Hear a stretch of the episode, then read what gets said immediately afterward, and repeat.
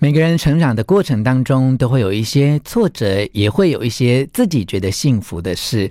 但我们童年的经验，对于未来的人生有很大的影响哦。甚至我们未来人生都是被童年经验不断复制的哦。关于这一点呢，现在 Podcast 最厉害的童话阿姨，她也深有同感哈。她也同意下面这三个跟成长相关的概念啊。第二个概念呢，就是真的童年经验影响。每一个人非常的深哦，一些小小的片段或小小的印象，可能都会变成我们长大之后跟成长因素相关的原因。第二个重点就是，孩子成长的过程当中，最好不要互相比较哈，这种比较的阴影哦，将会带来很大的压力，让孩子长大之后都会感觉到不愉快啊。好，第三个重点是，不论你现在的收入是高或低，都可以。有能力给孩子没有匮乏的人生，让他们从小就觉得被爱、被支持，长大之后就知道怎么爱自己，也爱别人。One, two, three, hit it. 吴若全，全是重点，不啰嗦，少废话，只讲重点。欢迎来到全市重点，我是吴若权。我们今天好荣幸哦，请到 Podcast 界的哇厉害的红人，我们的童话阿姨哈，从前从前童话阿姨杨景云来跟我们聊聊天。童话阿姨你好。Hello，各位听众，大家好，我是童话阿姨。若泉大哥，快别这么说，您在我心中才是红人。谢谢你，谢谢你，嗯、恭喜你啊！你下次请我去你的童话阿姨的 Podcast 示范吗？客串，客串，客串吗？对，你下次请我角色，对对对对对，请你就给我一个机会这样。可是我 我我要报名之前，我先想一下我可以演什么吧。不不如我来帮您找个角色吧。找个角色，对对对对，这样很好玩呢哈。好，哎，今天有机会跟童话阿姨聊天呢，当然是因为她在三彩哈。出了一系列哈，自己经过那个。演而优则导哈，导而优则自己出创作哈，叫做呃从前从前童话阿姨好习惯绘本集哈，里面有五本他自己呃创作的故事，嗯，其中有些还是跟自己的女儿跟老公哦一起呃全家人脑力激荡发想出来，然后配合五个插画家了哈，是的。不过人生哦就一路走到现在哈，就呃在 Podcast 这个平台，其实它一个很新的平台，过去你小时候也没这个东西 哈。是，现在就变成媒体红人了啊！呃，自己回溯这一段经验哈，大家一定很好奇，可能不晓得有没有人问过你说，那你的童年呢？你的童年有这么多故事听吗？或谁跟你讲过故事吗？呃，老实说，我不太记得了。嗯，呃，不过在我们家就是。我觉得我们这一代大部分都是爸爸在外面工作时间比较多，嗯、然后妈妈就是在家里时间比较多。嗯嗯、那我记得的说故事的这个情境哦，有时候是我妈妈，有时候是我姐姐。啊，我有一个姐姐大我四岁，对，那我觉得可能是在有姐姐的陪伴之下，可能也比较多有这种呃演来演去的这种玩乐的形式哦，因为不只是故事故事书嘛，有时候我们也会玩着布偶演来演去，对，那我觉得可能是这些呃让我觉得说听故事说故事这件事情其实是很有趣的，嗯嗯嗯，其实有时候我们真的长大了之后，很多的人生的。经验或人生的遇见，哈，嗯，有时候其实跟童年都有很大的关系。我相信是，所以我怎么会觉得说，呃，童话阿姨造福了很多人的童年，哈，不管在听你 podcast 的节目，是孩子自己听，还是爸爸妈妈陪伴听，好，有爸妈陪伴当然是很好的事情。但万一啦，现在爸爸妈妈很忙，然后是孩子听，他至少在你的故事当中得到一个陪伴的温暖的力量嘛。是，希望是这样。嗯，那你姐姐后来呢？做了什么？我姐姐吗？嗯，那个跟你。玩耍跟说故事的姐姐现在做什么？OK，我姐姐现在就是因为我们家里有家里的事业，对，那我姐姐可以说是姐姐的老公和呃我还有我的老公，其实都是一起在家里帮忙哦，对，是是自己的事业，对，所以她没有加入你的创作跟说故事。你有没有跟姐姐讲说，哎，当初都是你这样跟我一直讲故事，我今天才变得这么会讲故事？其实我没有跟她提起这件事，真的吗？对，对你赶快让她来收听这一集的 Podcast 的节目，对不对？一个感恩的一个表达，这样子，好，赶快对他说一句话。姐姐，谢谢你，要不是有你，就没有童话阿姨。耶！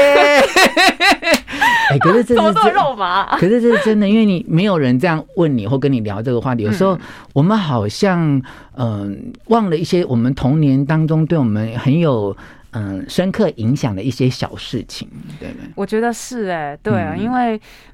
其实很，我觉得尤其现在是家长，尤其在成为家长之后，我发现我的代办事项永远都很长，就是我所有的事情都做不完，那更不可能有时间停下来想说，哎，我到底为什么会做这个？嗯，对，那。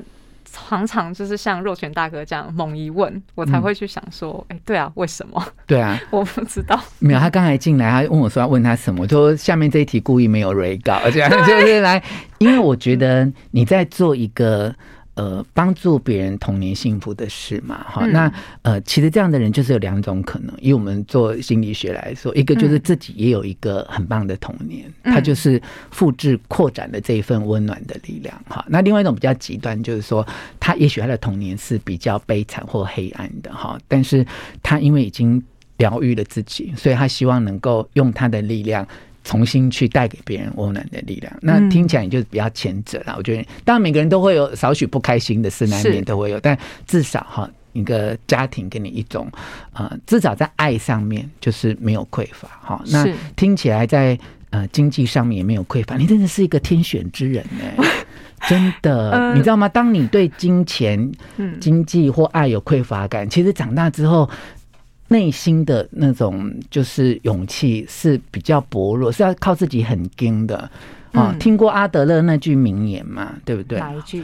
就是幸福的童年可以疗愈一生啊！是是，对啊，对。然后不幸福的童年要一生疗愈啊！是是是是。所以你是前者啊，就是幸福的童年疗愈了一生，很幸运啦，很幸运。对你这样讲，我就完全理解了。你知道，很多新闻报道就是说，童话阿姨哇，每个月业配数字高达六位数。你看我这个一个没有数字观念的人，我在看那个报道的时候，我还数字，我还伸手选来数了一下，个十百千万，哦，十万，就是。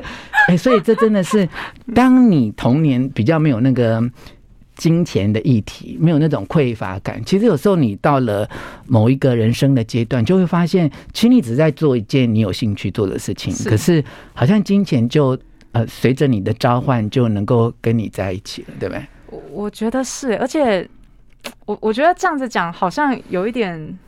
自命清高，可是我真的做这件事，一开始从一开始到现在，嗯嗯，对，都没有把这件事当做一个，他要成为一个事业，他用来赚钱，是对。那我也相信，就是不管是不是做这个，或者是做其他的事情哦，就是只要。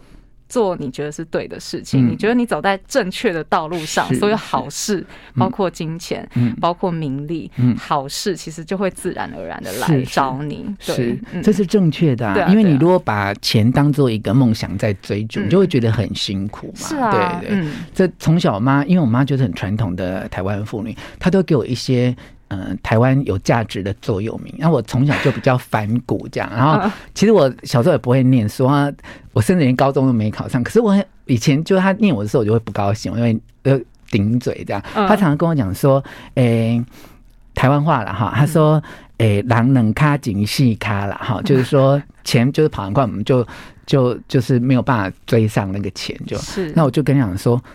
我感觉跟我老爸早就进了，然后让钱来追我这样啊。那其实我印象中很深，因为当初只是一个赌气的顶嘴的话，可是后来他就变成一个人生的智慧哈。就像刚才童话阿姨说，你做你有兴趣做的事，只要我觉得其实，除非你做的是很艺术哈，一般人不是很理解的创意，你如果做的是大家能够理解，或者是你的兴趣是可以对。这个世间带来一个比较呃具体的贡献的，嗯，那你要的那些东西，其实它会随之而来。是，就现在其实有一些家长对小孩子的关注是本末倒置的，他就说你要会念书，找到好工作，你将来才会赚钱。其实这个想法需要调整，应该是做了你喜欢的事，你爱你自己，对你自己有信心之后，财富啊、名利，它会跟着你来。对啊，对啊，因为。嗯，我觉得现在的家长应该，呃，对于我觉得我们这一代啦，吼，就是可能对于自己以后生活的期望，已经渐渐的比较有一个雏形了，嗯，以至于说我们在育儿的时候，可能可以。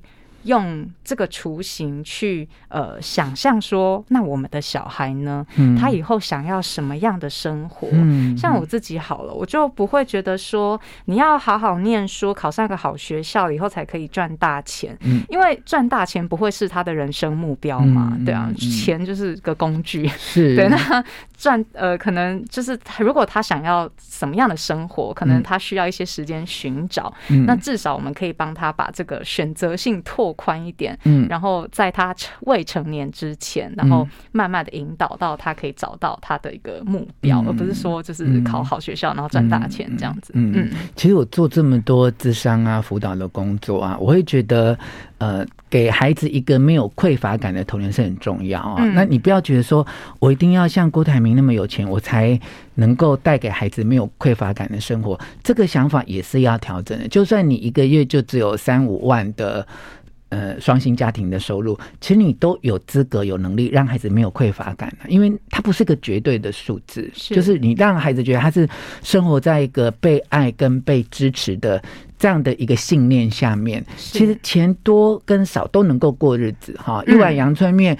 嗯一一个很厉害的什么什么五星级美食的，跟他他都会幸福。可是就是你怎么去感受到那一份幸福？不是说我一定要每天要花很多钱，穿很多很贵的衣服，吃很多很棒的东西。当然那是一种幸福，可是另外一种就是平民小吃啊，就一般的平价服饰，它也一样可以幸福。没错，没错，很重要。包括你现在在做的这些事情，我觉得就是给孩子一种。被陪伴，然后被支持，然后可以觉得自己被爱的力量。是是是。嗯，那你自己在做这样的工作，其实因为常会。被跟教养这件事情结合在一起，对，对不对哈？那因为我跟你聊过天，你又很谦虚说你不要定位自己是一个教养专家，对。可有时候很难免嘛，哦，那你会不会觉得说，其实不管是你自己的童年，或你现在当了爸爸妈妈，哈，嗯，你会觉得在教养上面你有什么特别？你会觉得是你自己的信仰或你的价值？你一直希望说，譬如说我不要去犯这个错，或者是我不要把这个呃东西带给小孩，会有一个这样的警觉跟警惕吗？有哎、欸，其实我一直警告我自己，就是千万不要落入一个比较的漩涡当中。对，因为呃，我觉得我们那个升学很很仿佛是人生一切的那个学生年代哦，就是。家长一定不免都会落入一个，哎、欸，你家小孩考到哪里？我家小孩考到哪里？你家小孩英文几分？我家小孩英文几分的这个这个情境当中，那我自己是觉得，我长大以后，其实我都记得这件事，哎，就是。